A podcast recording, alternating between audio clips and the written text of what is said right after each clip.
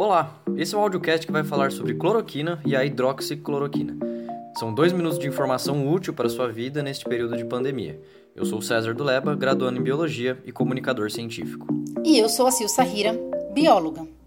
O mundo está procurando a cura para a Covid-19 e a droga do momento é a cloroquina e a hidroxicloroquina. Mas nenhum desses medicamentos são novos.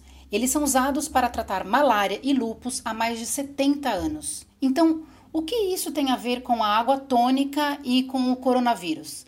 Bem, a melhor forma de esclarecer essa e outras dúvidas é bem simples, contando a história por trás dessas substâncias. Em 1683, a esposa do vice-rei do Peru teve uma febre que ia e voltava a cada três dias. É um dos tipos da malária, mas ninguém sabia disso na época. Nada curava ela, até que alguns dos indígenas da região prepararam uma poção chamada quina-quina.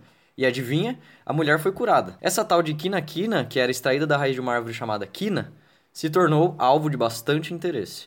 Era um misto de curiosidade e empolgação, da mesma forma que acontece hoje com a cloroquina, só que naquela época a ciência não era como é hoje. Depois de mais de dois séculos, pesquisadores conseguiram isolar o composto que era responsável por curar as pessoas infectadas pela malária. Foi daí que veio a quinina. Sim, a mesma da água tônica. Mas calma, a água tônica não cura doença nenhuma.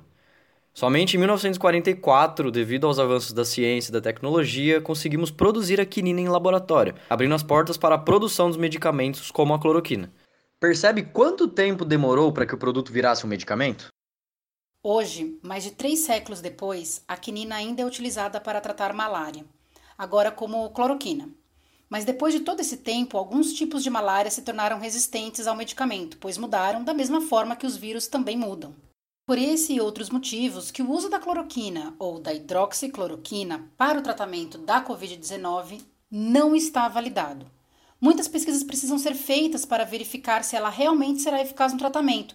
Não podemos sair receitando a cloroquina para as pessoas sem saber se haverá efeitos colaterais, por exemplo. Esse audiocast foi uma produção da Rede Consciência, a rede brasileira de jornalistas e comunicadores de ciência. Acompanhe os próximos.